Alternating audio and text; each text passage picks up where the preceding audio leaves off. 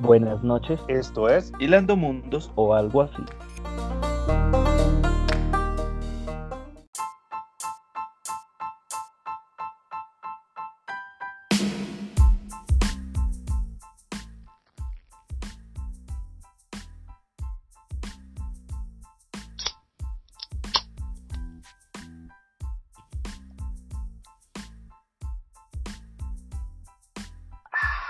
Noches, caballeros, ¿cómo se encuentran? Buenas noches, don Andrés. ¿Cómo vamos? ¿Qué ¿Cómo tal? toca? Muy bien, gracias a Dios, ya acá estrenando nuevo puesto de trabajo, un poco más relajado y humedeciendo mi gaznate.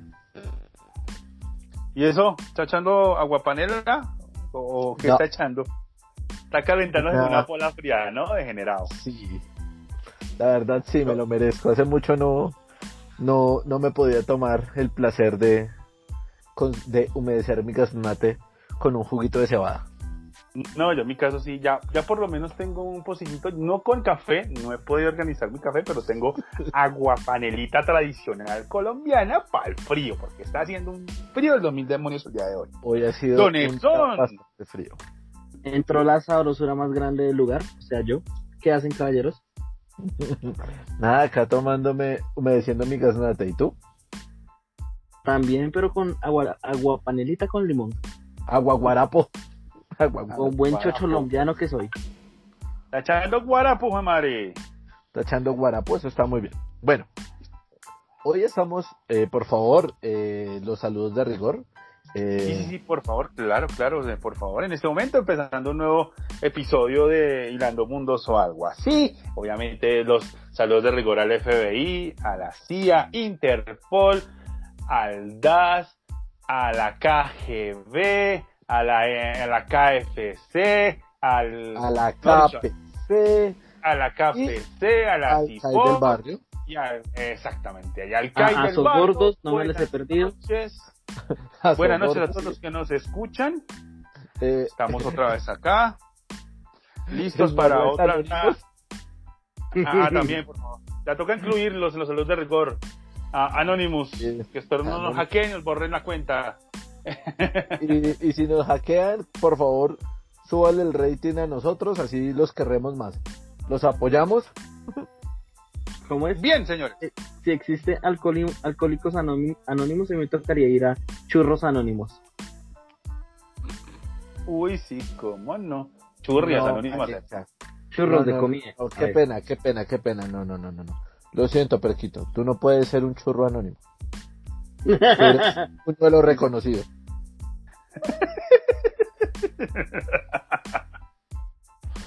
Señores, Y buñuelo Eh, de mil, weón, de esos grandes. Buñuelos anónimos. No, usted es un buñuelo reconocido, tranquilo. Ya, ah, sí, eh, hace poco nos encontramos, eh, Prequito ganó la apuesta. Eh, de por sí, lo, lo felicito, fue muy bueno, muy buena la, su interpretación. Y pues ahorita yo estoy buscándole un Funko, si alguien sabe dónde conseguir un Funko de Flash, por favor, yo ya le pasé a él una lista de Funkos que he encontrado. Le mandé, yo quiero regalarle el Funko de Pixar, que es la versión increíble, pero él me dice que no. Es que hay otro más chévere. Sí, eso sí. Bueno, entonces hoy ven, vamos con eh, el universo oscuro, ¿cómo es que se llama eso? Sí, se- sí, señores, hoy vamos hoy con historias del multiverso oscuro. Listo, señores, entonces. Entonces, es- estábamos con esas historias que vienen desde el 2019. Fueron publicadas en 2019 en Estados Unidos. Y a Colombia, a Latinoamérica, llegaron en, en octubre del 2020. Estas historias nacen de una saga llamada Metal, en la cual ah, descubrimos, una historia de Batman, en la cual descubrimos que el multiverso, además de tener sus 52 universos, este universo, este multiverso de DC, descubrimos que tienen una, parte oscura, un reflejo oscuro, que vienen de las decisiones de los héroes, de sus miedos o esperanzas. Estos universos oscuros que empezamos a descubrir, nos damos cuenta de que están destinados a colapsar, a acabarse. Entonces, a causa de eso, más adelante que sa- sacaran esta saga llamada Metal, DC empieza a profundizar un poco más en el multiverso y descubrimos estas cinco historias llamadas el multiverso oscuro, basadas en como las historias más populares dentro del mundo DC. Está el Batman Kingfall, que es cuando cae Batman, eh, que le rompen el- la espalda a Bane, sí, y Sí. eh, él busca como una especie de reemplazo, que sería un, un personaje llamado Azrael, y pero descubre que ese personaje pues tiene problemas mentales. El Eh, segundo sería... Claro, hay un punto. O no sé si vamos a hablar primero así en general o empezamos a indagar cada uno de los de los mundos, de los universos oscuros, mientras los vas nombr- nombrando ahí. Pues va, nombremos los cinco. ¿Nombramos los cinco. Nombremos los cinco Sí. y vamos a profundizar como uno por uno. Así, así por lo menos Listo, saben listo, listo. cuáles son las cinco historias populares y luego cómo van terminando en este universo oscuro. Entonces, como decía, Batman cuando es derrotado por Bane y le parte la espalda. La muerte de Superman. ¿sí? ¿Qué pasaría si Luis Lane tomara la en venganza la muerte de Superman? Tenemos... Eh, eh, después de eso viene la realmente, realmente la noche más oscura. Que es qué pasaría si los linter si la Linterna Corporation de colores, o sea, la maricadita esa de blanco y negro, si Siniestro nunca fuera, o sea, si le ganara el orgullo y no le diera el poder en el que se lo da Hal Jordan. ¿Qué pasaría si no ganaran esa batalla? Después de eso viene, creo que es la del escarabajo azul. Que es qué pasaría sí, si el esto... antiguo escarabajo azul no muriera. Eh, más que todo también se centra esa historia en lo que sería la llamada crisis infinita, que es una de las crisis populares que manejó DC. Entonces, ¿qué pasaría si este personaje hubiera estado vivo para esa crisis? Y la última sería la historia del contrato de Judas. ¿Qué es la historia que pasaría? Exactamente. Sí. Entonces, ¿por cuál quieren empezar, señores? Yo creo que por la primera, La de la de Batman. Batman. Ay, Listo. Entonces, la historia original es Batman es derrotado por Bane, Bane le parte la espalda y eh, como reemplazo de Batman queda un personaje, como les decía, llamado Azrael. Listo, pero Batman de- ¿quieres hacer una, una pequeña anotación? Ahí las primeras cinco portadas hacen como una be- be- breve introducción al Batman que ríe. O no sé si estoy mal. Mm, Sí, no. Hacen, hacen una pequeña introducción dentro de... ah, Nos dan a conocer un personaje. Sí, ¿Qué? Señor. Muy corta. Sí, es una introducción dentro de cada uno que dan a conocer un personaje que sería como el protector de la barrera entre, entre los, en los universos normales, los 52, y, el, y los multiversos oscuros. Los multiversos Sí. oscuros, sí, sí. Venga, ¿quién se Exacto. llama? El doradito ese grandote. El doradito grandote, eso forma parte de la historia de, de- de ese personaje. No lo aclaran mucho porque ese personaje forma parte de lo que sigue después, que sería Death Metal, que es cuando el Batman que ríe toma poder y se vuelve prácticamente un dios y toma control sobre los multiversos creando su propia versión bizarra de muchas de las historias y muchos de los personajes que maneja el multiverso DC. Por ejemplo, ya podemos ver un Superman ya metalero pero largo con un brazo negro y cosas así. ¿Sí? Él es el protector, él es el, él es el que el que cuida que esos universos no se junten. Ok, o sea, él es el que separa la parte de la luz de la parte de los multiversos oscuros. Listo. Exactamente. Ese sería el nuevo monitor, ¿sí? Algo así, podría decirse que es un nuevo vigilante, Vigilante. monitor. Exacto. Listo, entonces empecemos. Eh, según la historia original, Will, ¿qué pasa cuando a Batman le rompen la, la espinilla? Iba a decir, le rompen las nueces, la espalda. La espalda. Sí, ¿Qué pasa? Una, una ruptura de nueces, weón. Ok, entonces cuando le rompe la espalda, aparece un personaje llamado Rael que tiene una tendencia a decir que tiene su cruzada de santa y que, y que se cree como un ángel y cosas así. Y Batman descubre ese problema y lo derrota. Él se- recupera de- de su fractura de espalda, toma otra vez el manto de Batman y lo derrota para que, para que no siga haciendo sus locuras, por alguna manera. Ahora, en este cómic del mundo oscuro, descubrimos que pasa lo mismo. Descubre que tiene problemas mentales y Batman lucha contra Rael, pero en este universo pierde Batman. ¿Sí? Y en ese momento ya pasa mucho tiempo en el que Rael toma el, manto de Batman y él empieza a, ejercer con puño de hierro como un santo. Sobre Gótica. Sobre Gótica. Creo que él, toma el nombre de, de San Batman. Sí, él toma el nombre de San Batman y crea hasta una iglesia. Hago un punto, si mal no estoy. Rael es Jean Paul Bill. Sí, creo que eso se dice. Él es, él es un hijo de probeta. probeta no, es la sí. No, no la, no la tenía como conocida. Explícanos, no, no la conozco. Eh, no, en el cómic de Batman, eh, no me acuerdo en qué año, creo que es del 90 y piola. Él es creado por Dennis O'Neill y Joey Quesada. Eh, más adelante aparece como personaje colaborador del hombre murciélago. Pero la historia principal es que él antes de nacer ya estaba enterrado, él es un, niño probeta. Eh, también en base a esto es que se generan varias de sus traumas. Lo que tú dices es verdad. En esta parte él toma el manto de Batman, pero vuelve este Batman, o sea, vuelve el manto de Batman.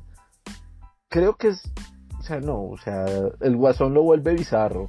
Este lo vuelve. Marica, estilo cristiano, una cruzada religiosa realmente. Y él lo que hace es literalmente romper a Bruce Wayne en pedazos, mantenerlo vivo durante más o menos 30 años. Eh, solamente Bruce Wayne lo único que tiene es el torso y por medio de máquinas tiene la cabeza y el cerebro separados y él todos los años va a decirle, vea, yo estoy haciendo un buen trabajo. Y Bruce Wayne dice, como no, hermano, usted es un hijo de puerca. El man le dice, ah, usted no me entiende. Y sale y se va. Hasta que empieza esta historia, que es la de, la de qué pasaría. Entonces, pues ya ahí nos cuentan qué pasa, que pues ya en esta historia del universo oscuro, Batman, eh, digo, Batman, el santo Batman, que es Israel, o, o ¿cómo es que les dije que se llamaba? Eh, Jean Paul. Bueno, ¿sabe qué? Volvámonos colombianos. Juan Pablo. Entonces, Juan Pablo toma, toma el manto y Juan Pablo mata a Bane.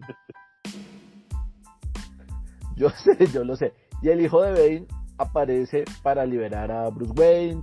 Y entonces crea todo el, el mierdero en Gótica porque realmente hermano un mierdero en gótica, al final realmente lo malo no es eso. Realmente lo malo es que este cuando... Dime. Este falso Batman también tiene los químicos de Bane, ¿no? Tiene la tecnología en su traje para que le llegue los químicos, por eso, lo vuelven tan y eso, y eso, él es adicto, y eso es lo que lo vuelve más loco. Y es adicto y lo vuelve más loco con el paso del tiempo. Como lo dice antes, les han pasado 30 años en el cual es, estás, primero, este, este Batman está esperando reconocimiento por parte de Bruce Wayne. Por eso lo mantiene vivo. Segundo, cada año, conmemorando la fecha de que lo obedeció, va, le dice, soy Batman. Y mira lo que he hecho. Eh, Bruce Wayne dice, tú no eres merecedor del manto. Y siempre lo mutila. Lo tortura. Por eso es que Batman termina como lo dice Andrés, solamente la cabeza en torso porque ya cada año le quita un pedazo de su cuerpo y lo mantiene encerrado, vivo hasta que le reconozca. Entonces, y otra, por dos que Batman termina sin cuerpo porque lo mantiene torturándole con tiempo y encerrado. También Batman entra en un estado de locura por el aislamiento. Y, eh, importante mencionar quién es, quién es la mamá del chino, el hijo de Bane. Le dicen Chiva. Esta es, ella es una de las guerreras eh, de... del, del culto de, de, raza, porque ella aparece, efectivamente, aparece el hijo que busca venganza, él es el que libera a Batman de ese sufrimiento. No es que lo mate, sino que lo libera. Lo libera, que por sí es con nanomurciélagos. Sí, unas tres nanomáquinas en forma de murciélagos para darle un cuerpo. No, pueden decirle nanomáquinas, tienen que ser nanomurciélagos, weón. Marca registrada. En, realidad sería batimurciélagos, pero bueno. No, bat, bati, nanomáquinas. Algo así. Nanomurciélagos. Entonces empezamos Nano a ver cómo sería murciélago. un mundo. Sí. Entonces O sea, empezamos a ver es, un es un mundo, bastante bizarro. O sea, es un mundo bastante... Eh, marica, yo lo estaba leyendo y me imaginé muy época de las cruzadas, donde todo lo Mm. hacían por el... por la fe. Y el man creó literalmente su iglesia, tenía su, sus apóstoles, sus, pa- sus capellanes, creo que es que le dice un man. Y el man decía que los liberaba de su de sus pecados y yo quedé como oh por Dios se metieron duro con la iglesia no sé si ay un- no sé Con la iglesia con el arte. Es bastante gore. es bastante oscuro hay hay una imagen que a mí me gustó mucho y es que a, a Azrael le quitan su suministro de de, droga de Bane.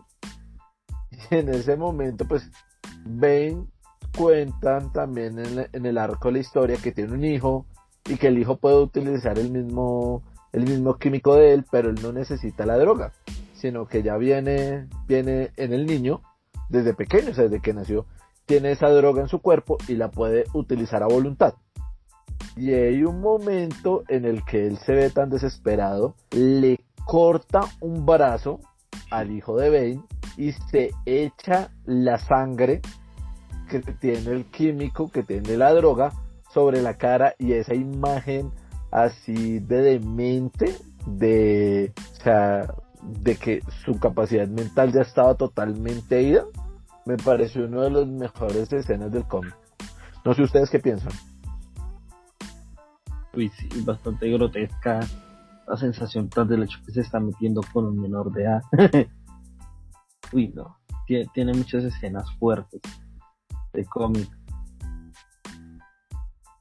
Lo que pasa es que recuerden que es un mundo en caos, ¿no? Es un mundo- esto, estos cómics son, son las lo- de que, de que Lo- qué lo pasaría rige la si fuera energía negativa, ¿cierto? Exacto, es pura, piensa que es pura energía negativa, es Y el momento en que un- Exacto. Pues sabemos desde el principio, por eso llama multiverso oscuro porque es, la historia no va a ser eh, la del típico superhéroe y que no va a haber, no, aquí esto va a estar fuerte porque eh, van a acabar con el universo como tal. Recuerden que los universos están destinados a acabar, a morir. Entonces las escenas van a ser más fuertes porque porque el universo es, eh, es tortura. Vivir en un universo así es que vas a acabar mal. Sí, entonces obviamente van a aparecer muchas escenas en lo que vamos, en lo que en los cinco cómics y en, y en todo esto de este tipo de cosas. Llegando al final de nos damos cuenta de que el murciélago se tostó la cabeza y quedó feo. Quedó, Arrael quedó feo para la foto. Sí. No, y no solo eso. eh, Batman, normalito Bruce Wayne, eh, también se tostó, weón. Porque él, rompe su, regla principal, que es que nunca mataba. Y él dice, con mis nanomurciélagos, ahora puedo guardar el ADN de todas las personas. Entonces, eh, yo usted lo mato, pero usted no está muerto porque vive en el ADN de mis batimurciélagos, entonces, perdón, de, de mis nanomurciélagos, entonces, eh, ustedes viven si yo vivo. O sea, esa es una, una proclamación bastante, bastante corrida de Batman. Y Batman crucifica a Israel y todo el mundo está contento porque Batman crucificó a Israel. Como el señor manda. Sí, va, prácticamente es, eh, es, es un mundo que va a acabar mal. Y es un, un mundo que está en un estado, es una ciudad gótica terminada en un estado posapocalíptico. Que ese va a ser el final de ese mundo.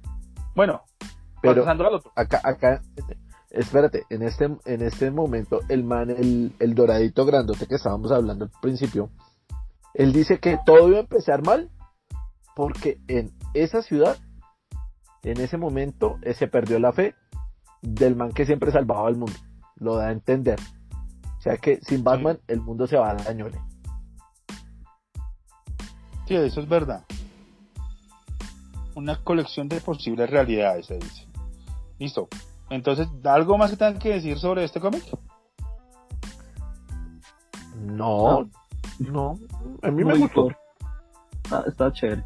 El arte, están manejando una El, el- el arte que manejan es muy bacano.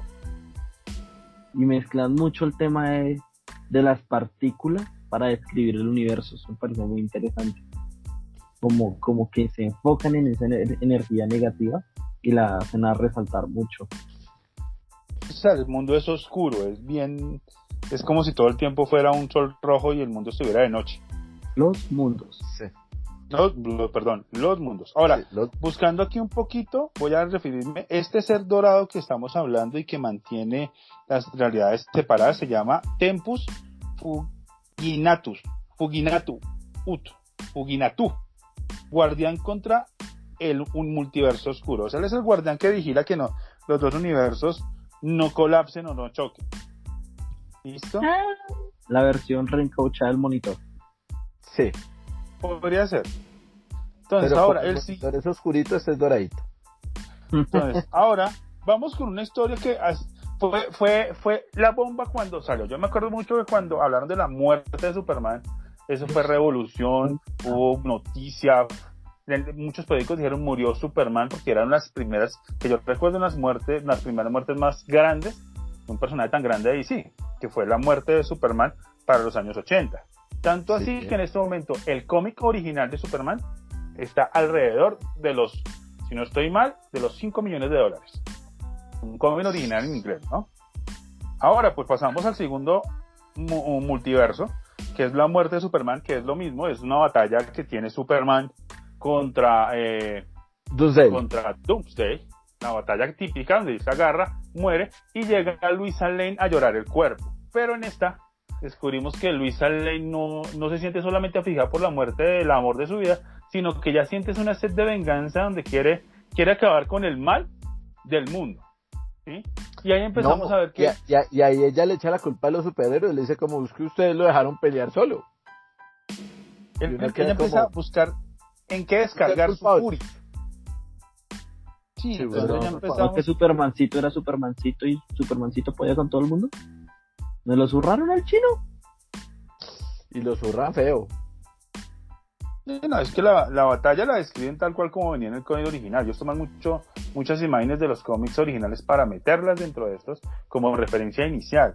Obviamente después de que llega el momento de inflexión, el momento del cambio, es que las historias empiezan a, a tornarse más oscuras. Porque ya vemos a Luis Allen que está aburrida del mundo, aburrida de los superhéroes, y empieza a buscar la, la forma de, de que ella tenga, tenga su momento de, de venganza. Yo lo llamo momento de venganza porque es que así la veo. Una venganza, un odio No, pero- contra los pero- superhéroes. Pero fue más como, como el momento, porque realmente ella estaba dolida, pero cuando fue a la, a la, la, la fortaleza de la soledad, aparece el bicho este, y le dice, no, llegué muy tarde, no lo alcancé a salvar. Y ella le dice como, no, pues deme el poder a mí y todo bien. Y el man cuando le da el poder kryptoniano a Luisa, es cuando empieza pues todo realmente el, el punto de inflexión, porque empezando algo que me pareció genial y que estábamos hablando con, con Edson, los trajes, o sea, es el traje de Superman, de Super Chica, ni siquiera es el de Superman, es el de Super Chica, pero si ustedes ven la primera escena cuando ella aparece con ese traje, la S es como si fuera manchada, o sea, es como cuando utilizan el spray y se riega la, la pintura, así. Entonces es la S así como si fuera en sangre que se está que se está que está cayendo, me parece muy buena. Eh, la forma como Luisa empieza a tratar que, que el problema realmente ella dice, yo no entiendo por qué Superman no los paró antes si él podía.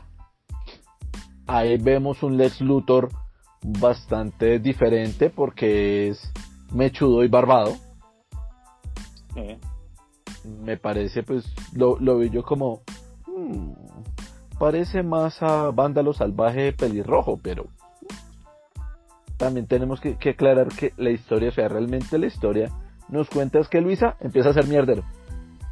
Sí. Sí, no. Lo que primero, el traje no es como el de Super Chica para, o sea, de pronto en que es un traje estilizado pegado al cuerpo, pero no es Pues, como un traje super siga porque No, no, no, solamente ah, tiene que no tiene rojo y faldita. negro. rojo, negro y el, y el, y el qué? Y el, la- la cosa esa en la cara corría. Y el maquillaje corría. Pues Sí, de, manera. llorar, de llorar. Sí, sí, lo que dice. Tener maquillaje corrió. Y lo que y lo que dice Andrés Cerdo, ya empezamos a ver una Suiza en que se da cuenta de que con tanto poder, ah bueno, el que le da el poder, déjame te confirmo, se llama el erradicador, protector de Krypton, lo vas a llamar. Que es la criatura que, le, que tiene guardado como el poder de Superman para dárselo cuando él resucita en el cómic. ¿Sí? Sino que obviamente dice, no, llegó tarde, entonces Superman está muerto y no lo puede resucitar y le da poder a Luis Alfred. Entonces, Sí. por ejemplo, una de las escenas más impactantes, por lo menos para mí, es la muerte de Lex Luthor, porque ella en este mundo es acabar con todo el mundo, buenos y malos. Todos los malos, sí. Sí. No, Con esa- también con los buenos. Con después los buenos pasa por también. el, por el Joker. Y ahí está hablando con el Bamban. Y le dan la jeta. Le dan la jeta, no. Le dan la jeta, Ella- no. Lo, Lo que pasa, lo que pasa es que ella, el, la- eh, Clark Kent siempre le decía que lo único que ella, que el único que él quería para Batman era que parara. Como él pensaba que era un humano y él, y él, y él sufría mucho por, por esta, por esta aventura, por, por este legado que quería dejar y esta, y esta meta de acabar con toda la injusticia en el mundo, el Superman siempre decía, "Sol- solo quiero que se detenga, es lo único que le decía. Y al darse cuenta que él no va a parar, que es terco como una mula, que no va a parar, decide pararlo a las malas. ¿Qué hace? Lo mata. Lo zurra. No, no lo zurra, lo mata. No, lo no lo zurra, lo mata, güey. Zurrarlo es dejarlo vivo.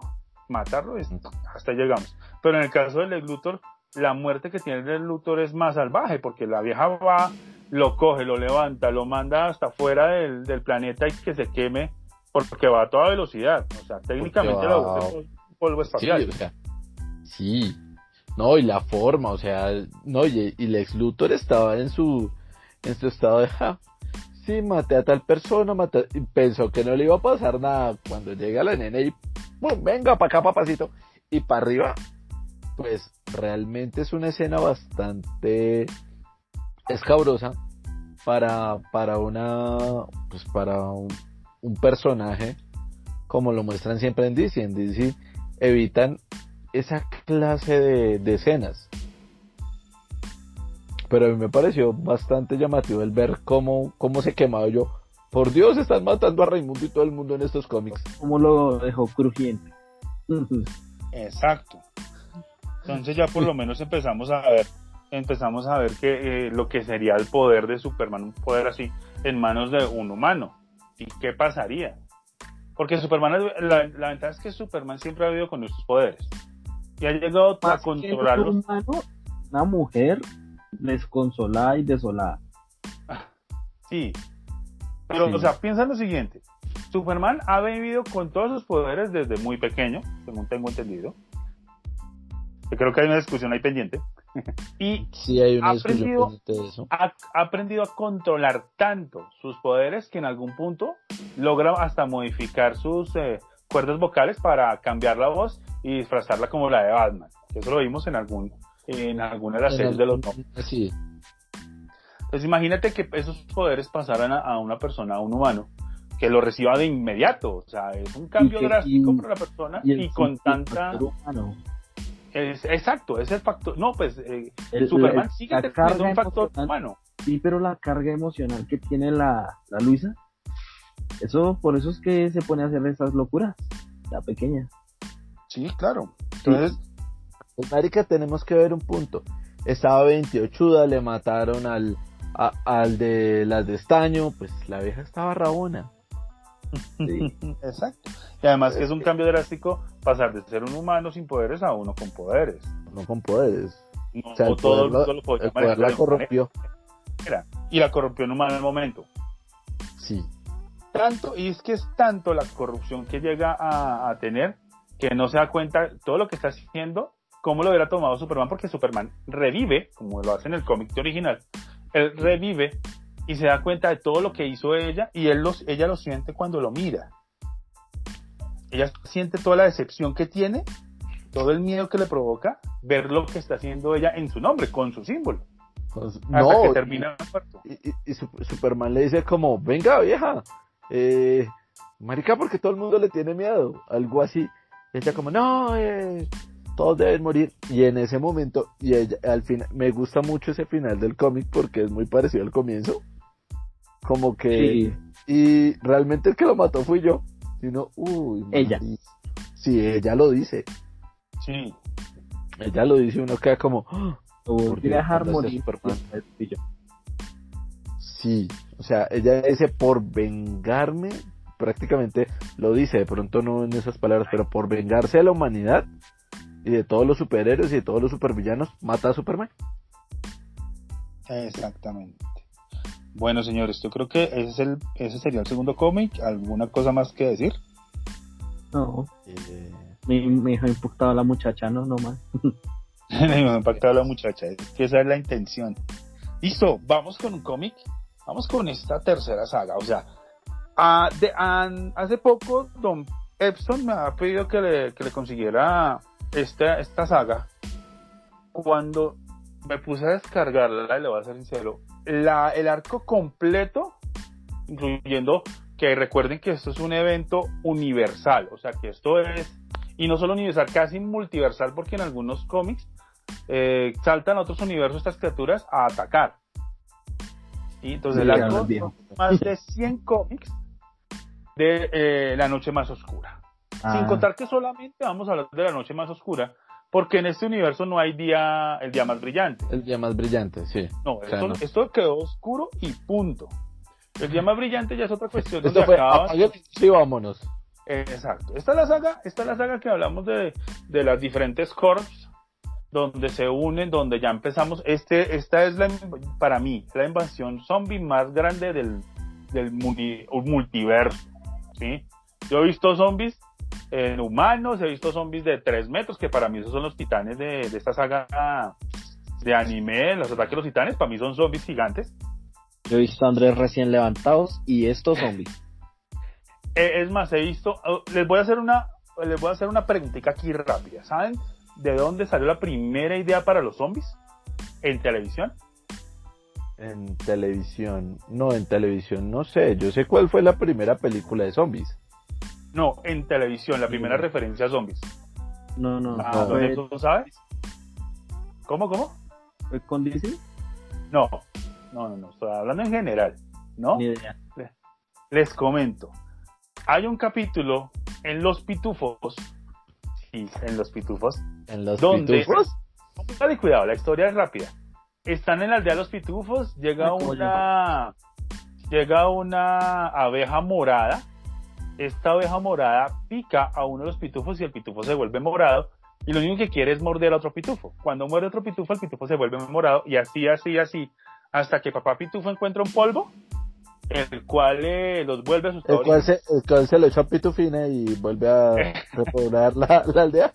No, No, no, es un polvo que cura a los a los a estos pitufos morados de su estado de, pues no, por decirlo de una manera, zombies. Esa es la primera referencia que uno encuentra de zombies en la televisión.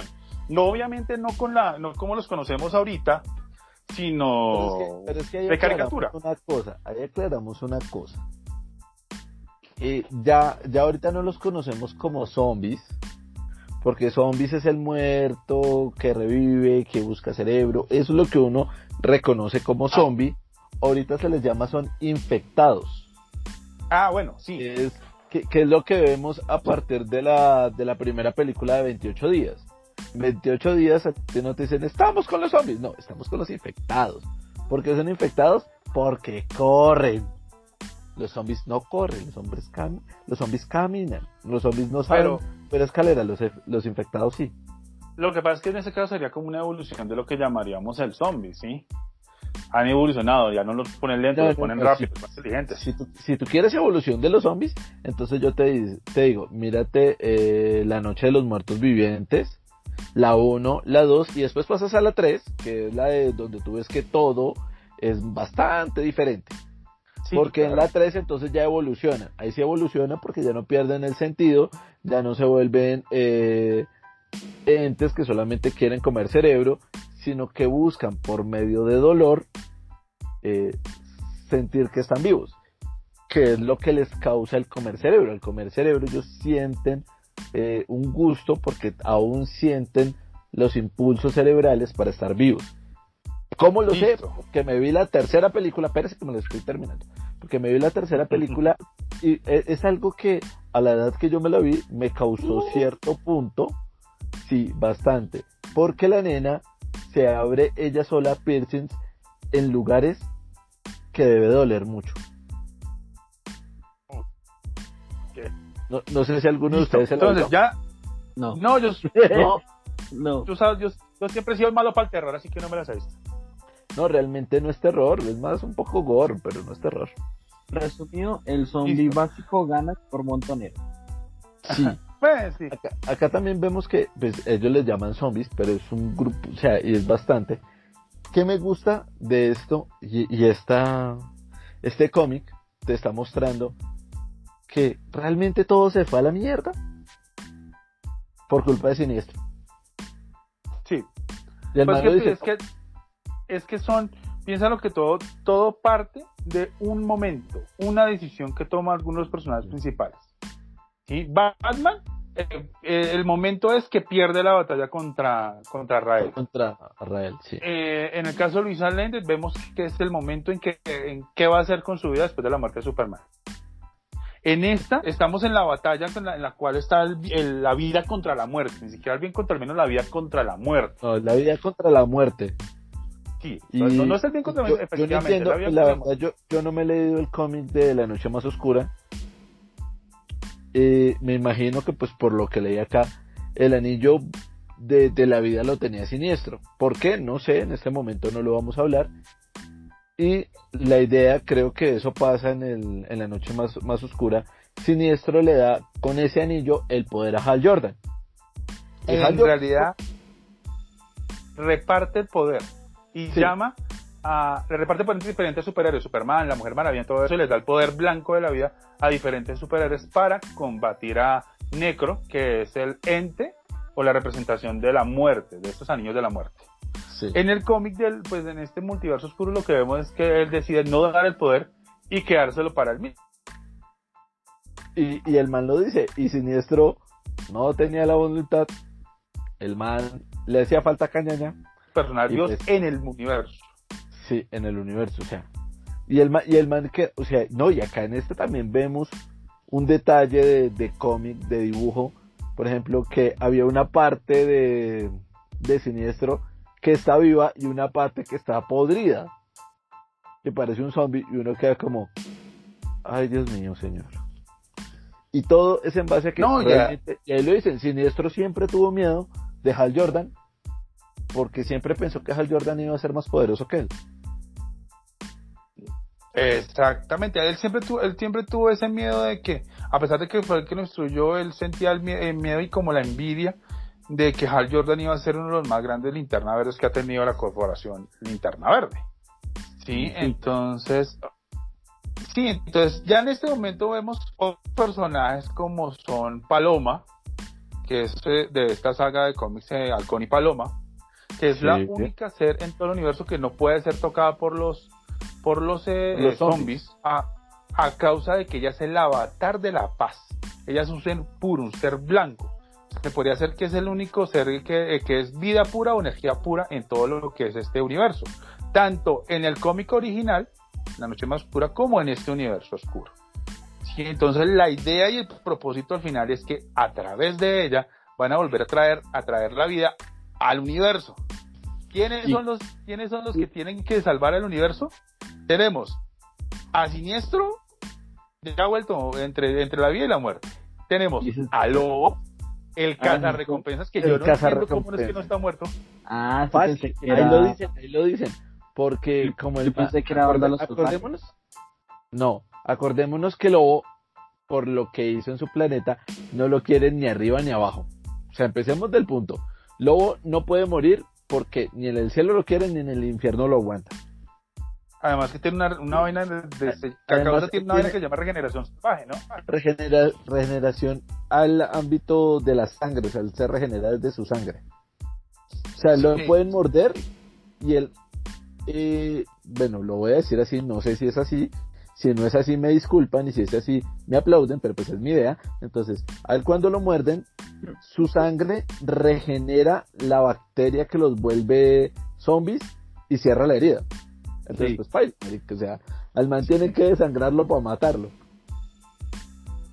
Algo así Entonces, exactamente. Y además Y, y tenemos a... tiene a los dos, los dos anillos. Sí, si en este tiene el anillo de la oscuridad, tiene el anillo de la luz.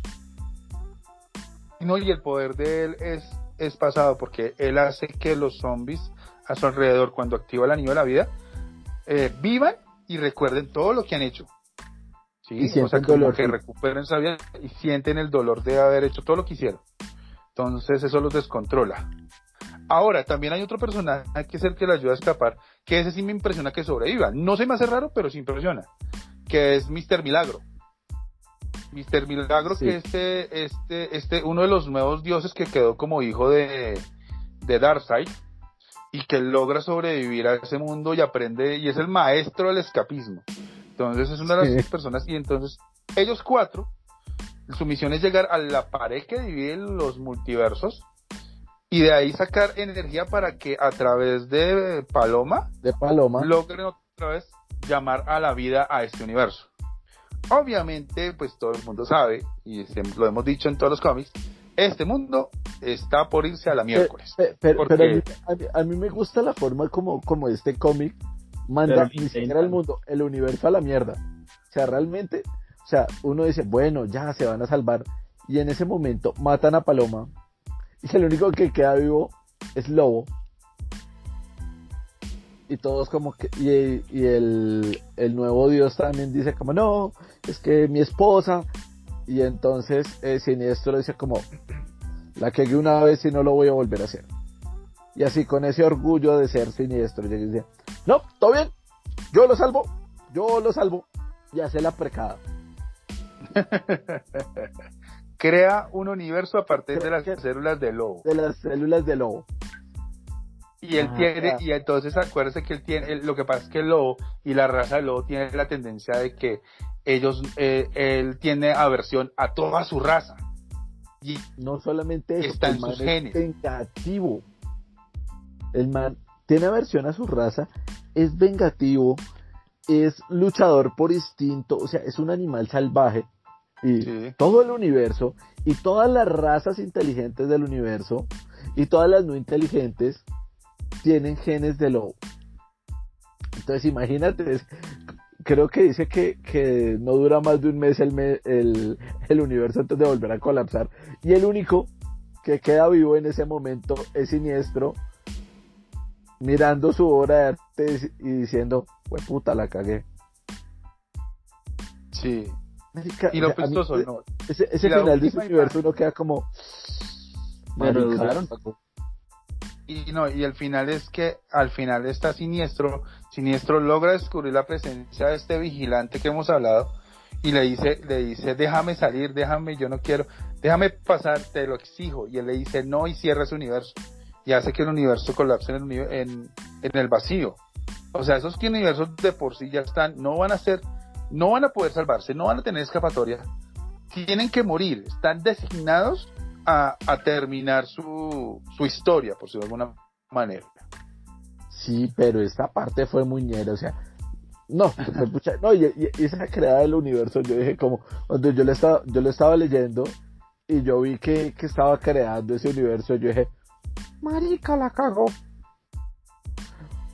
Porque le vio un poquito de bondad a Lobo. Y yo, ¿cómo va a creer eso, hermano? Es Lobo. No, ¿A quién Es se la vino a dar? O sea, Antes duraron el, antes duraron el mes. No, lo que pasa es que se, demora, se, mo- se demoraron casi tres semanas eh, evolucionando hasta llegar a poder salir de su planeta. Marica, uno queda como, ay, por Dios, Señor Cristo. ¿En serio, siniestro? ¿Y usted era el Perdón. líder? Perdónalos, es que no saben lo que hacen. Sí. Uno dice, con razón, Hal Jordan lo volvió ñole. Con la inteligencia. Claro. Ah, Sí, sí, así yo puedo entrar a la Nacho.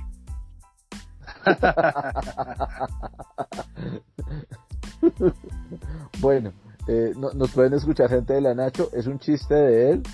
Puede que entre la Nacho, pero pues puede que no. Dejémoslo ahí. Ese chiste aplica para todo.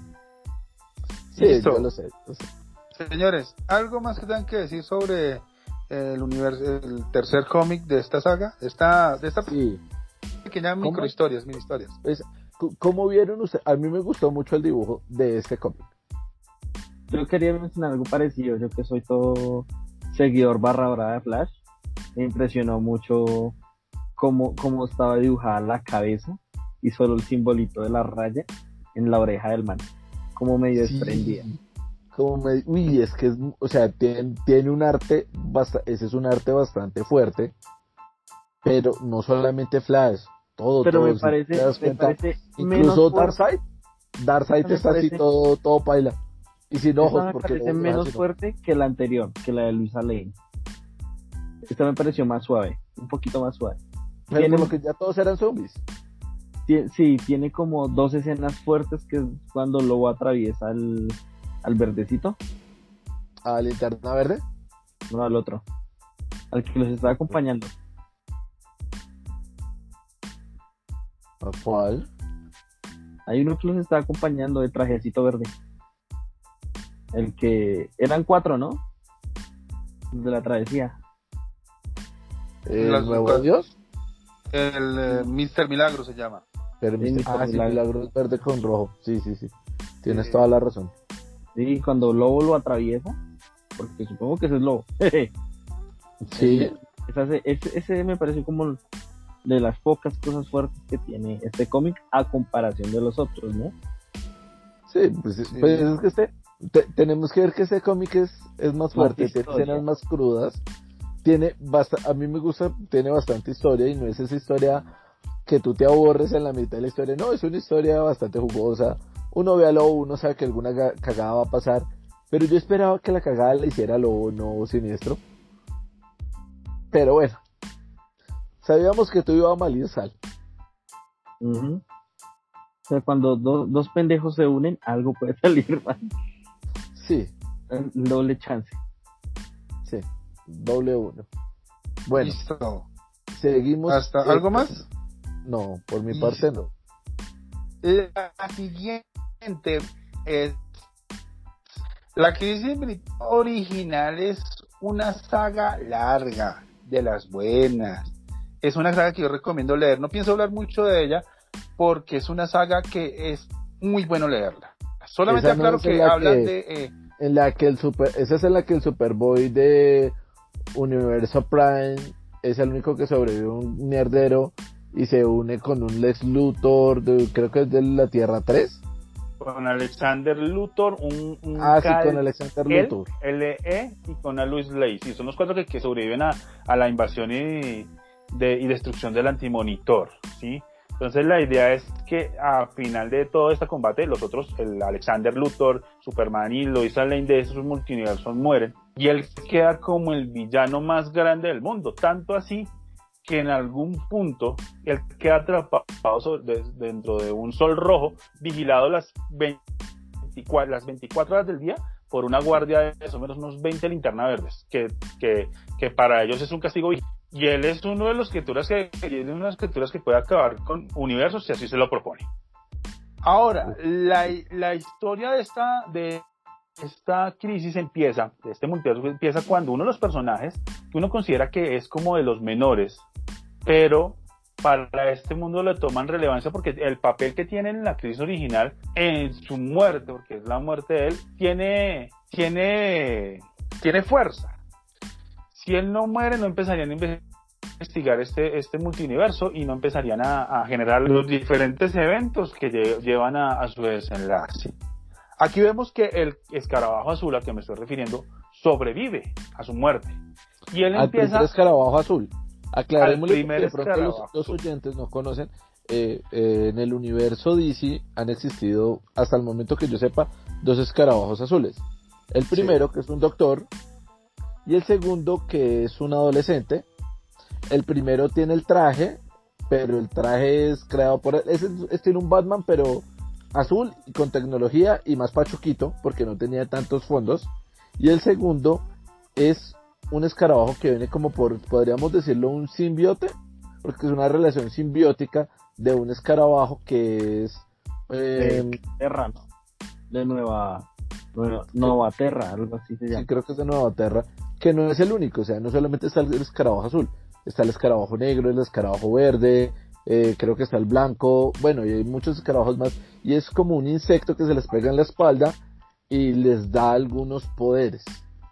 Entonces, estamos hablando acá del primer escarabajo azul, que es el doctor, que es bastante cruda la muerte en Crisis. Creo que se llama Lo Crisis mata. Infinitas. Sí, la historia, la historia está dentro de Crisis Infinita y lo mata Maxwell Lord porque él descubre que él está controlando un programa que se llama, no me acuerdo ahorita cómo se llama, que activa a ciertas personas y les da como poderes. El El ojo. ojo. y les da habilidades, pero todos bajo el control de Maxwell Lord, y él intenta evitarlo y lo mata. Eso forma parte de la crisis. Un Sí. solo Pero en la-. Pero en esta, Realmente, realmente el programa, o por lo que leí, se llama Brother One. No Sí. se me corrige, ¿sí? Brother One. Que es un creo que ojo se- realmente. que se llama Brotherman y él activa, él activa gente con como superpoderes.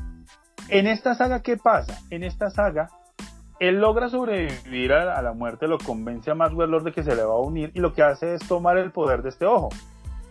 Y él Y empieza matar a a decir Maswell. que Maxwell lo, lo mata y él empieza a decir que él se está preparando para, para algo que se aproxima. Y él empieza toda esta aventura a, a este, el escarabajo azul, empieza toda esta aventura para empezar a controlar, eh, a prepararse para la crisis que se viene, porque él tiene la premonición de que la crisis infinita se está aproximando.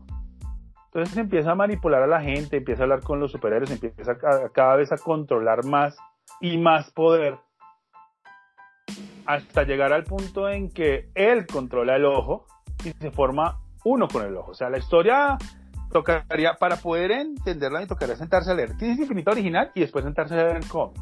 Porque son muchos eventos en diferentes eh, momentos del tiempo donde él empieza a controlar el poder del ojo y a todas las personas que, que puede transformar en, en seres como metahumanos.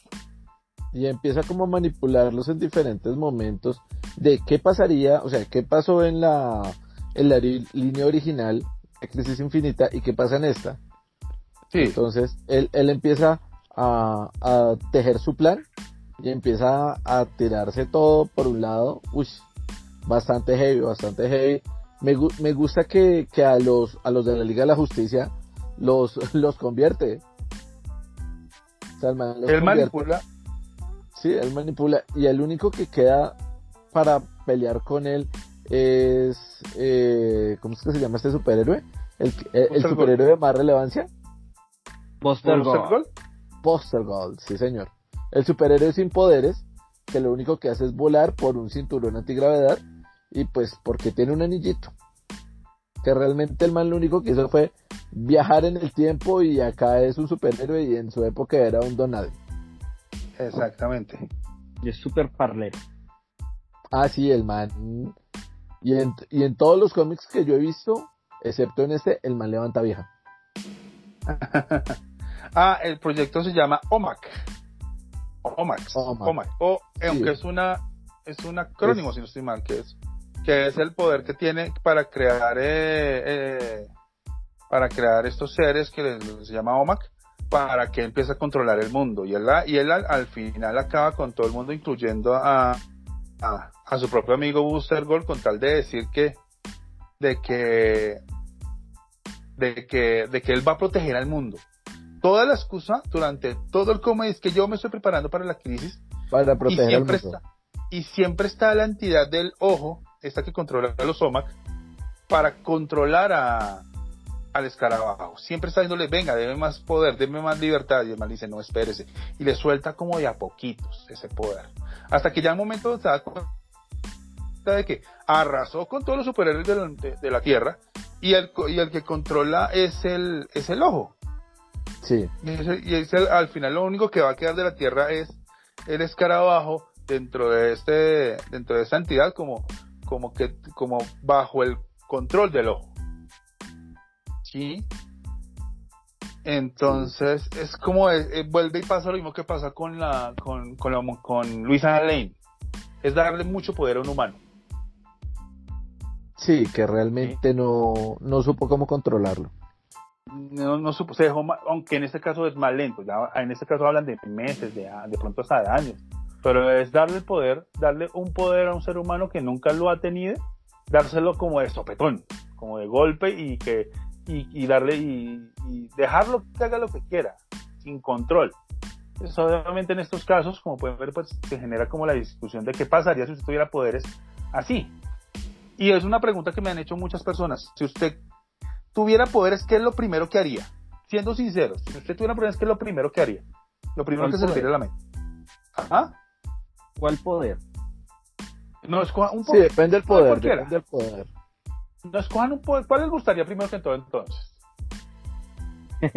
ya sabe el mío. Super velocidad. eh, preco. Dar buen, buenos pellizcos. Sin que se Dar buenos pellizcos. Super velocidad, ¿no? Super velocidad dice Sonia Andrés. Eh, yo creo que. No sé. Es que, es... hacer como Batman. no, marica, no, la plata no, no, es un superpoder. La plata no es un superpoder. La plata no es un superpoder. A mí, a mí siempre yo creo que sería como. O la adaptabilidad. Que ah, es que nada, o sea, me adapto a todas las situaciones, ya sea que me estoy ahogando y me salen branquias o que salté de una montaña y me salen alas o me salen eh, cosas para, para flotar o para caer con estilo, estilo Buzz Lightyear. Si no es ese, Buzz Yogur Light, o si, no es ese, entonces el poder de leer, controlar y manipular mentes. Listo, ahora mi pregunta creo que es... Si me ese poder, yo no sería un héroe, yo sería un puto villano. Ah, ok, ¿y, y qué diría? Ah, me da igual, yo sería un héroe. Que, que, no, pero lo primero que gustaría que sería, lo primero que se le viera a la mente, no, no, no lo pensemos, sino lo primero que se le viera a la mente, yo digo, le voy a dar ese poder, usted tiene super velocidad, lo primero que haría, lo primero que se le viera a la mente. Ah, el acelerar mi metabolismo para ya no ser gordito. tiene una muy buen, tiene un muy buen punto. ¿Para qué? Ok, pero lo que pasa es lo siguiente, lo que pasa es cuando uno le pregunta a una persona, le dice, ¿usted qué poder quiere? ¿Y qué es lo primero que haría con él? La mayoría dice hacer algo malo, lo que decía Andrés, sería un super villano. Mucha gente lo primero que haría robar. yo solo yo, aclaro, yo aclaro porque, o sea, si fuera el de adaptabilidad, lo primero que yo hago es superar una de mis fobias, que es a la altura. Ah, ok. O sea, ya después de superar mi fobia, ya me, me voy a un mar, empiezo a, no sé, a, ¿quién quita que me encuentre un un este un, un barco hundido y esté lleno de tesoros, pues yo donaría la mitad a un a un museo y con otra mitad pues me armaría una casita para vivir. Pero lo que lo que digo es lo siguiente, si no se han dado cuenta, lo primero que haría sería algo personal, algo, a pesar de que tú digas que vas a donar, igual vas a decir, me costaría un tesoro y, y, lo, y donaría parte y luego me diría, o sea, mejoraría mi vida personal. Pues claro, porque es que si, si yo voy a donar el tesoro, yo sé que si, por ejemplo, eh, el gobierno de Colombia, Mr. Cerdito, el presidente, eh, nos llega a decir, no, es que eh, vamos a sacar el tesoro, él no va a donar el tesoro, él va a cogerlo todo para las arcas de su de su séquito marranil. O sea que el señor dueño de Colombia, el señor que tiene como 20 mil procesos y es expreso y nunca lo, han podido condenar, va a coger por lo menos la mitad de todo eso. Entonces yo prefiero coger la mitad y hacerme a una buena vida. Usted es el menor de los males. Estoy actuando de forma honesta, teóricamente. Teóricamente. Listo, en todo caso, vamos a pasar al último cómic. Ya llevamos casi una hora de grabación, un poco más. el último. me gustaría hacer una referencia, ya sea lo último, el cómic al final, la última actualización que le hace el ojo al escarabajo azul es quitarle todas las emociones a raíz de que estaba sufriendo por, por, haber matado al, al amigo Booster Gold. A Booster Gold como protocolo de defensa. Ni siquiera lo mató, pues eh, fue un protocolo de defensa. Un protocolo de defensa. Se le activó y ya. Se le fue la chingada a todos, nada de emociones, todo se da la mierda. Pero sabíamos que te vives mal. Pero Sí. me mataron al Buster Gold. Pues, pues igual en, to- en todos los universos en algún momento Buster Gold iba a morir. Otras veces no lo pasaron, pero ya sabemos que No ya sabemos que en todas iba a morir. No lo Sí. merecí. No, Ok. ¿para qué el man? El, ma- el man es uno de los pocos humanos héroes futuristas que tal vez no merece morir. Tan feo. No. Listo. Señores, el último cómic, El contrato Judas. Estamos hablando de Teen Titans.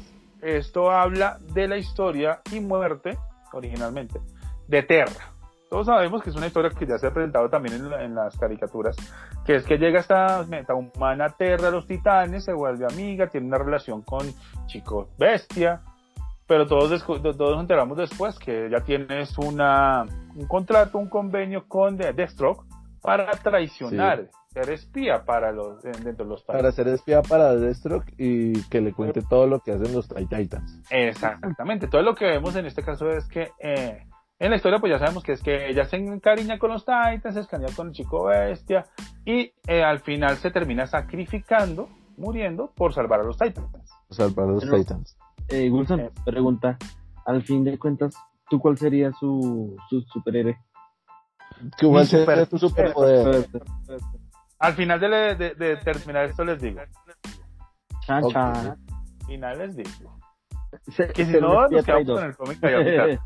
Se me espía Señores, traidor. entonces, ahora, entonces ya sabemos que aquí, en este, en este cómic, la, la- la- aquí la decisión no es encariñarse con los Titans, sino que por una, por una frase que le dice Robin en ese momento, en ese momento de decisión de qué va a hacer. Robin no. Robin no, te aclaro. Dick Grayson. Estoy Acuérdate- hablando de, está como No. Robin. No, él le dice como, bueno, yo, porque es cuando eh, Kid Flash dice, no, yo hasta acá, ya me voy a la universidad, yo voy a colgar las, a colgar las orejas de rayito, yo ya no soy más eh, un titán, ya no soy más un superhéroe, nos vemos. Y Dick les dice como, bueno muchachos, eh, yo también voy a dejar el traje de- Robin. Y todo el mundo como, ¿por qué? No, ya, ya no quiero seguir siendo Robin si sigo siendo Robin, eh, pues nunca voy a salir de la sombra de Batman, entonces voy a dejarte ser Robin. Y ahí eh, es donde él cree ver una parte de entendimiento sobre Terra. Y le dice como, China, no te dejes eh, que nadie te ponga el pie encima, tú eres muy grande como eres, pensando que ella se sentía menos que su hermano. Pero ahí fue donde el man no la entendió. O es donde decimos, en ese universo, Dick no tomó las palabras de Batman. No abra la jeta, cállese, huevón.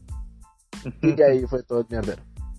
Exactamente, entonces ahí empezamos a ver que Terra empieza a valorarse más y empezamos a ver que se pone en contra de Deathstroke y lo mata. Y ahí empieza esa ahí, carrera. ahí Terra se pone el pañuelito azul y dice, y la culpa no era mía, ni lo que usaba, ni lo que decía. Entonces ahí veremos que ella, ella, ella empezaba a transformarse y empezamos a ver que de Terra cambia a Gaia, a la diosa de la tierra. Y empieza a acabar, su misión es acabar con los titanes y de paso volver la tierra, porque es toda la tierra, en su patio de juegos.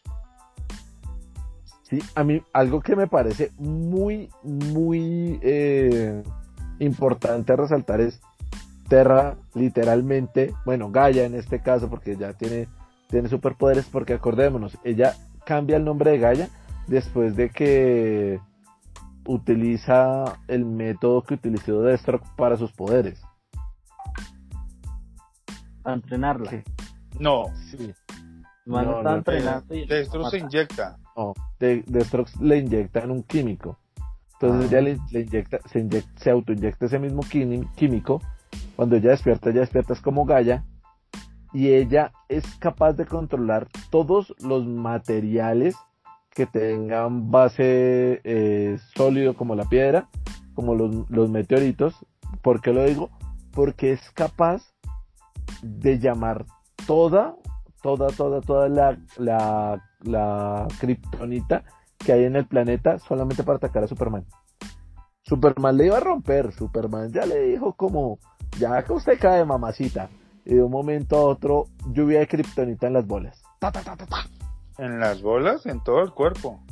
Bueno, lo que pasa es que dolió más en las bolas, el resto del cuerpo pues no. Creo, no, estoy mirando la, la imagen y en las bolas es el único lugar que no tiene kriptonita incrustada. Porque pues tenemos que ver que es un cómic para niños. Ah, no, bueno. ni tanto. la, la, vieja atraviesa a, a Robin y a, y a Kid Flash con una estaca cada uno. Eso no es promoción para niños. También al mayordomo que tenía el stroke le corta una mano. Le cortó, le, le, ni siquiera le corta. Le derrite una mano con lava. Y, se ve bueno, se ve de las... Sí, se ve bastante heavy. Entonces, eh, pues imagínate, o sea, no es un cómic para niños. Aquí Superman muere apuñalado por, por Kryptonita y, y es fuerte, o sea, no está apuñalado en las gónadas, pero igual lleno de Kryptonita por todos lados hasta que lo mata. Y después uh, vuelve la tierra una nada porque es una adolescente loca con poderes de tierra que se cree diosa. Y el patio de juegos, como les digo. Entonces, son estos cinco universos, no sé si te van a decir algo más del cómic.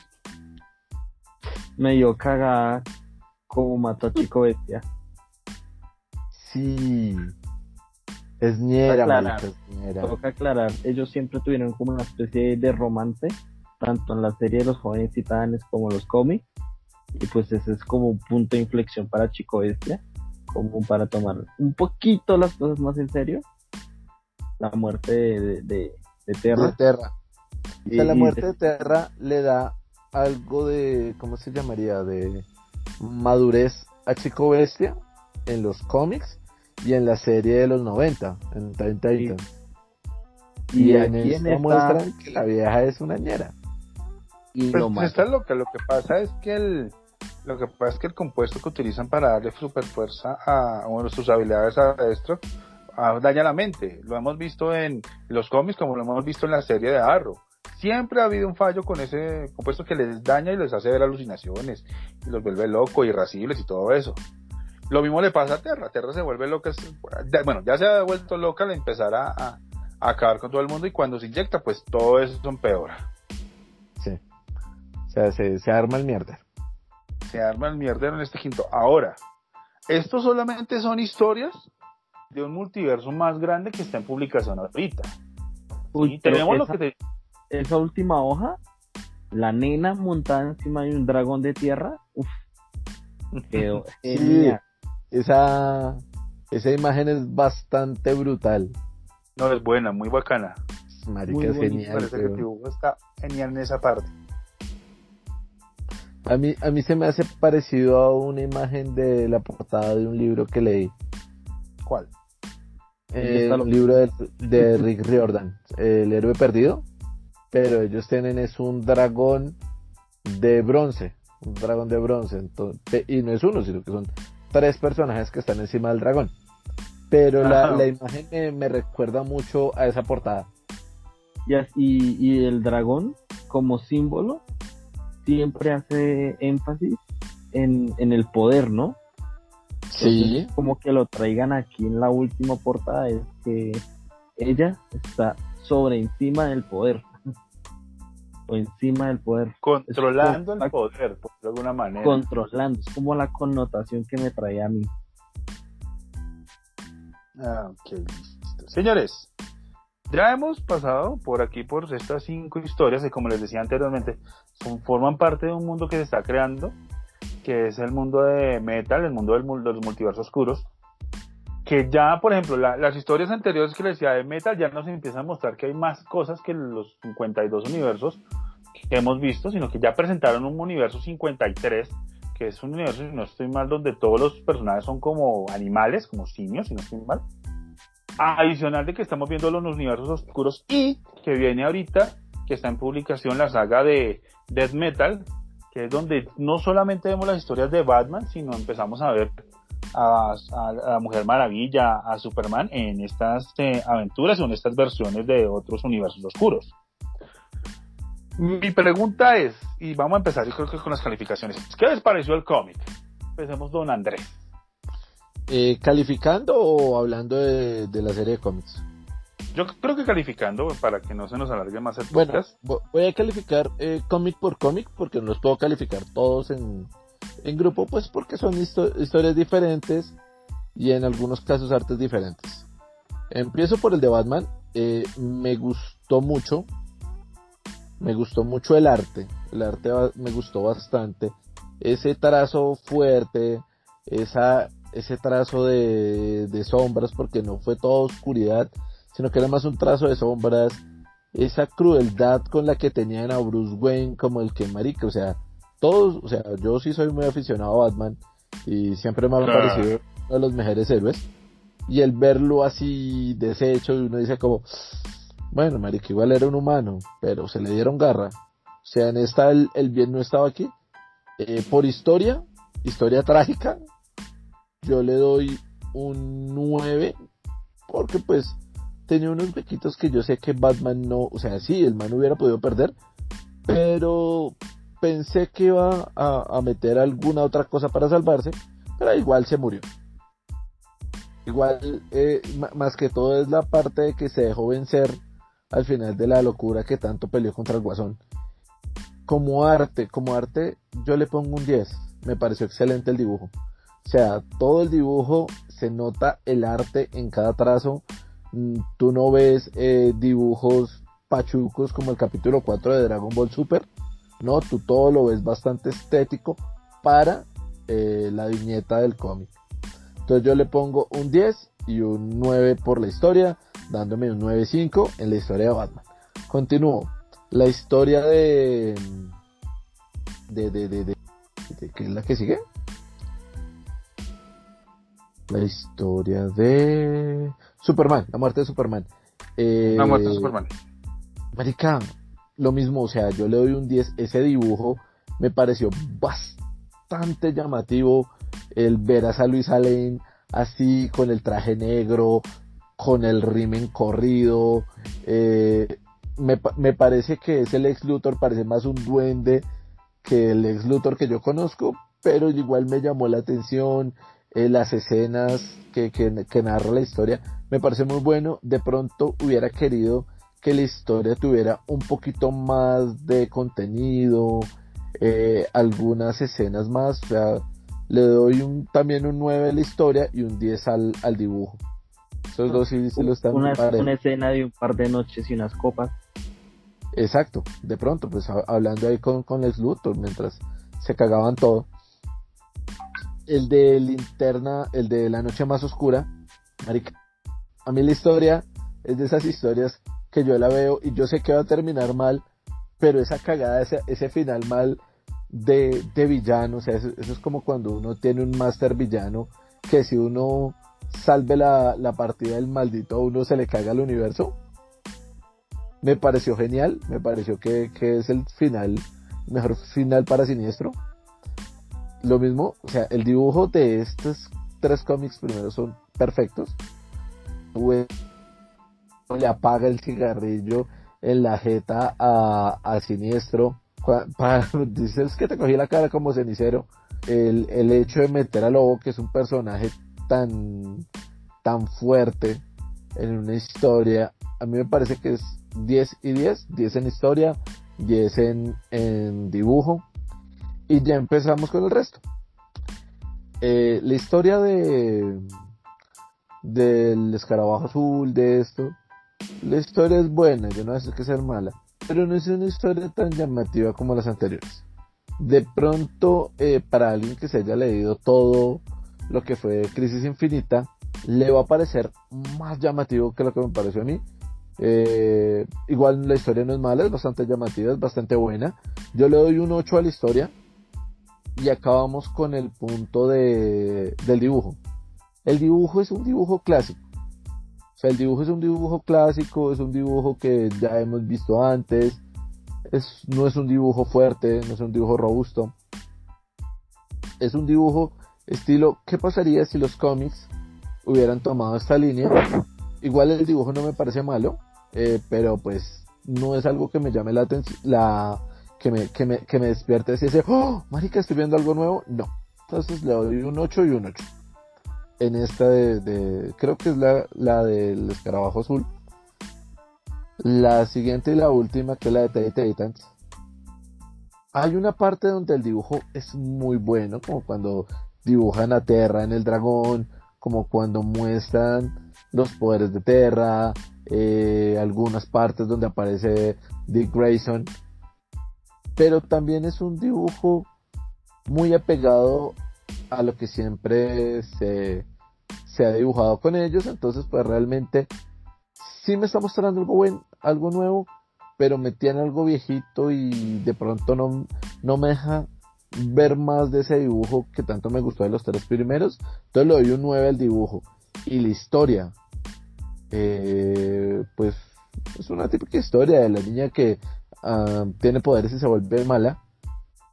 Pero me muestra como ese punto de qué pasaría si realmente Terra fuera mala. O sea, si Terra se lo propondría, o sea, podría acabar con Raimundo y todo el mundo, y ya habíamos hablado de Terra en antiguos podcast. Y me parece que, que la historia y el final de la historia era algo que a pesar de que uno sabía que iba a terminar mal, le, le termina a uno como dando ese puntico de tú no te lo esperabas, ¿cierto? Y uno, ¡Oh, por Dios, no, no me lo esperaba, huevón. Entonces le doy un, un 10 a la historia, un 9 al, al cómic, al dibujo. Listo, Don Epson, ¿qué opina usted? Pues resumiendo todo lo que ya han dicho, yo voy a hacer una puntuación en general y voy a tocar unos puntos muy claros, ¿sí? Eh, en historia tiene sus, sus, sus, como, no sé, es algo raro en DC porque tiene que, que volver siempre que la mujer se vuelve la loca. Pasó en la historia de Luisa Lane, pasó con Terra. Entonces no, no entiendo por qué tiene que volverlas locas. Eh, en, eh, en, el tema de de Batman y, y a finales de, de estos otros. Ay cómo se llaman los de los, los de la linterna. Pues me sorprendió el final. O sea la historia iba muy muy lineal. Sabíamos que pues creíamos que Batman iba a salvar el día. Creíamos que estos locos haciendo de antihéroes iban a salvar al día, pero pues como que al final todo se fue al carajo. Muy, muy llegando la historia de la continuidad de la historia en, de estos cómics, como que esa partecita como que fue muy, no me lo esperaba de ninguno de los dos. Entonces, por promedio, le doy como un general a la historia un 9, porque pues todas inicio, todos tienen como como un inicio traumático, como tienen una historia, una parte lineal, y al final es como lo único que, que medio me sorprende, ¿sí? Y en el tema del arte, me gusta, ¿sí? Es bastante llamativo, bastante lo que siempre he recalcado, eh, ese efecto que le dan de partículas me parece muy apropiado.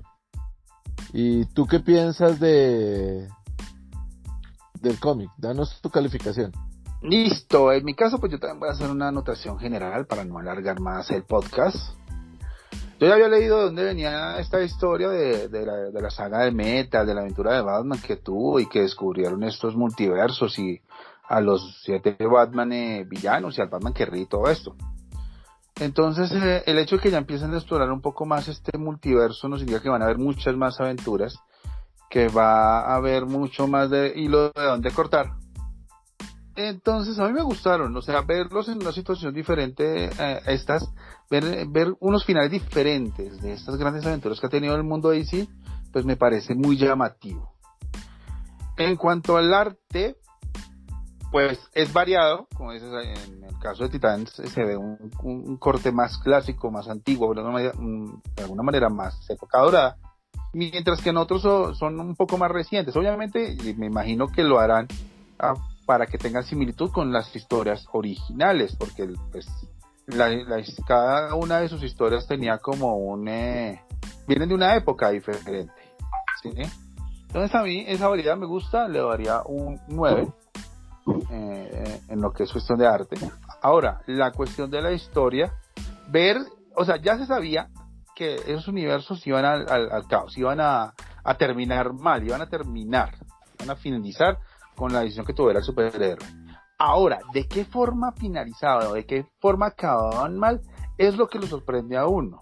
Porque uno ya sabía la historia original cómo terminaba en la mayoría de los casos, porque por lo menos yo me leí la muerte de Superman y todo esto. Pero verlos que acaban de una manera diferente o como tan sorpresiva es lo que me engancha. Entonces, en el caso de la historia le daría un 8.5. ¿Por qué no le doy el 9 o el 10? Porque por lo, ya es cuestión mía de que yo, por ejemplo, no he terminado de leer Crisis Infinita. Entonces, no tengo como el punto de comparación de mirar cómo fue que es, cómo es esa saga completa, cómo es que muere el escarabajo azul o cómo es que avanza la saga, que es muy buena, me la han recomendado mucho, y no que no he tenido tiempo porque leído muchas cosas. Pero igual no me parece mal, además es, es, es como decir, hay más universos, van a haber más historias que van a venir. Yo creo que si no es este año, para el año que entra, puedan estar sacando otra vez un encuentro de Universo Oscuro 2, donde otras grandes historias vuelvan a tener otros finales eh, desastrosos como los tienen estas. Entonces, eh, en total, para mí daría un conjunto de 8.7 más o menos, sería el promedio. Y no es una historia mala, es una historia que yo recomiendo mucho, sobre todo para los fanáticos de las últimas historias de, de DC. Listo, señores. Yo te hago una pregunta para antes de terminar el podcast. ¿Te gustaría que saliera alguna historia de, del universo DC en donde saliera todo mal? Pues ya están saliendo sea, sí, sí, sí, o sea, ya está saliendo, pero otra, o sea, una en particular que tú digas, uy, esta historia me gusta, me gustaría saber qué pasa si, si todo sale mal. Qué, historia? ¿Sabes qué historia me gustaría que Hay dos historias, dos crisis que me gustaría que salieran mal, o verlas en último discurso, que son crisis final, que es donde muere Batman, ¿sí? Lo que da inicio, lo que podríamos decir que es un preludio de inicio a lo que es la noche más oscura, ¿sí? Y la segunda sería un flashpoint. Uy, ver un flashpoint. Tras de que flashpoint por debajo, por default ya es, ya es desastroso. Ver cómo lo, ver cómo o sea, no, o sea, quisiera ver cómo lo, lo destruyen más de lo que ya estaba. Uy, sería, sería una propuesta interesante. estaba pensando lo mismo. ¿Qué pasaría si en un flashpoint todo sale mal? O sea, todo se va a la mierda. Mal, re mal, mal, re mal. Porque ya ese universo, ya ese flashpoint universo en donde estaba metido Barry Allen estaba en la inmunda. Pero cosas... sería complicado desangrar algo que ya está abierto. Exacto, ¿no? pues desang... Para mí no tendría... Es... No, o sea, es, como... tener una herida abierta y desangrarla más, solo saldría más sangre. No, no, no, eh, eh, eh, no, no, no, no, no, no, es como desangrarlo, es como echarle gasolina a una herida abierta. Barder, weón pues por eso te digo, sería interesante ver, o sería interesante ver si de pronto, yo, es el Flashpoint viene siendo como uno de esos universos oscuros que ya entró en caos. El problema sería ver más allá de qué pasó. El, mundo sí se acabó o entraron en una fase post-apocalíptica donde no hay recursos, no hay agua y los superhéroes siguen en combate. O sea, es como un ¿qué pasaría después si Flash no logra arreglar el, el mierdero que creo? Exacto. Exacto, sería ver un poco más allá de lo que vimos en Flashpoint, un Flashpoint 2, podría decirse que sería. Pero sería, o sea, una crisis, una crisis final, una crisis final sería buena. Sí. Sería también interesante que ver cómo, cómo Darkseid logró dominar al mundo.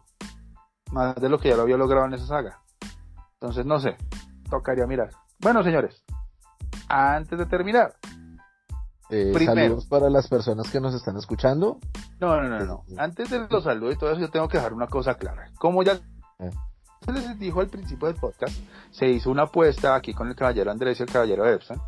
Entonces, ah, como esto se definió el último sábado, sábado pasado, se definió que iba a haber una competencia de karaoke.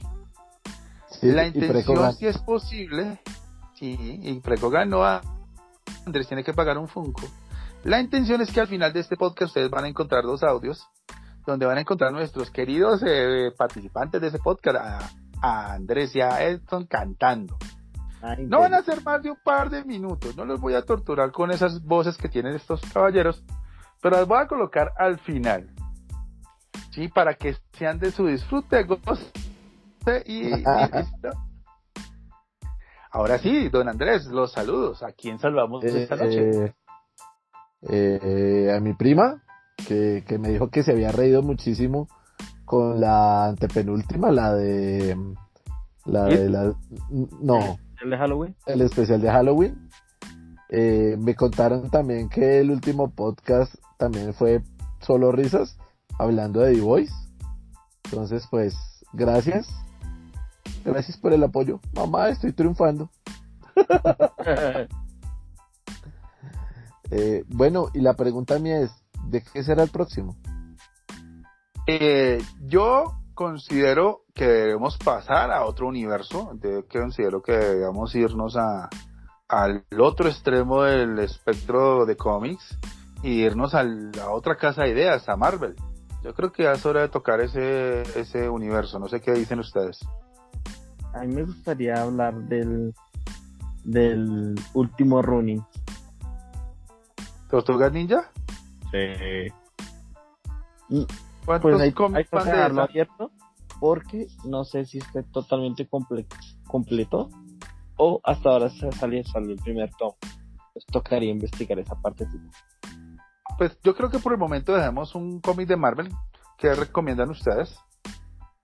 Pues busquemos una saga cortica. Yo recomendaría, yo tengo dos que me gustaría explorar un poco que sería eh, Marvel Zombie que en algún momento lo hemos mencionado acá. Uf, super Sí, cortica. bueno. Sí, pues sería la primera, o sea, solamente la primera saga porque Marvel Comic tiene más de ahí para adelante, pero hablaríamos de los primeros eh, del Marvel Comic 1, lo que llaman Marvel, Co- eh, eh, Marvel Zombie, perdón, 1. O recomendaría un cómic que me leí hace poco, que sería 1602. Ya es un poco más antiguo y de que debes ver eh, como a los a estos personajes de Marvel en, la, en, la, en la época como colonial, como de de, de la llegada a Estados Unidos y todo eso y, y cómo se cómo los dibujan para esa época. No sé cuál de los dos le interese más. Pues la verdad, yo ya me leí Marvel Zombie. Me parece bueno. No me he leído 1602, me parecería interesante. Eh, también podríamos meter ahí la de eh, Iron Man Extremix. También podría ser. que pues es una de esas, de, de esos cómics que tú debes leerte para entender un poco más de qué pasa en el universo Marvel en la parte de Iron Man 3. No sé qué más podríamos tener.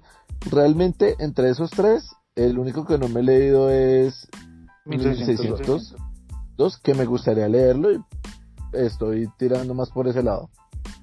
Y Preco, ¿qué Bueno, dices? a ver, a ver. Me suena Me mucho suena la de mucho. 1600. ¿Ya se la leyó? No. Pero ¿Cuál se ha leído de las tres? ¿Ninguna? Ninguna. Entonces escojan 1602, este o Marvel Zombie. Yo voté 1600. Me parece interesante. 1602, sí, leámonos 1602. Dejamos Stremix para, para más adelante. eh, y también esperamos a ver si, si nos proponen algo más nuestros oyentes. Eh, no sé, alguna película, lo que, lo que gusten. Sí, además recuérdense a todas las personas que nos escuchan que en todas las descripciones de los todos nuestros episodios de podcast siempre van a encontrar el link donde nos pueden dejar sus mensajes de audio, como siempre se les dice, eh, pueden dejar sus recomendaciones, felicitaciones, madrazos, abuchar, lo que ustedes deseen dejarnos, que igual va a ser escuchado y apreciado.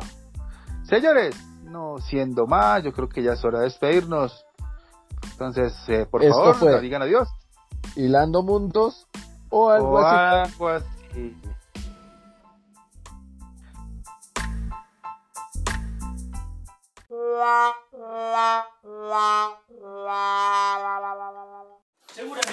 Yo le dejo que, lo que soy, digo, no vamos a los Está para catarrar todo, pero es que, si es que esa me la pone y me provoca cantar. Oído que la noche. Es toda magia que entender te invita a soñar.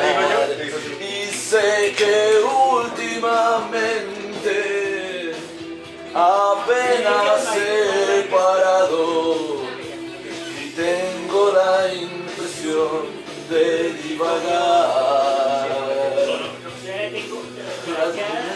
Tan pronto estoy tan solo y no me arrepiento de lo de ayer. Sí, las estrellas se iluminan hoy que sirven de guía. Te sientes tan fuerte que piensas que nadie te puede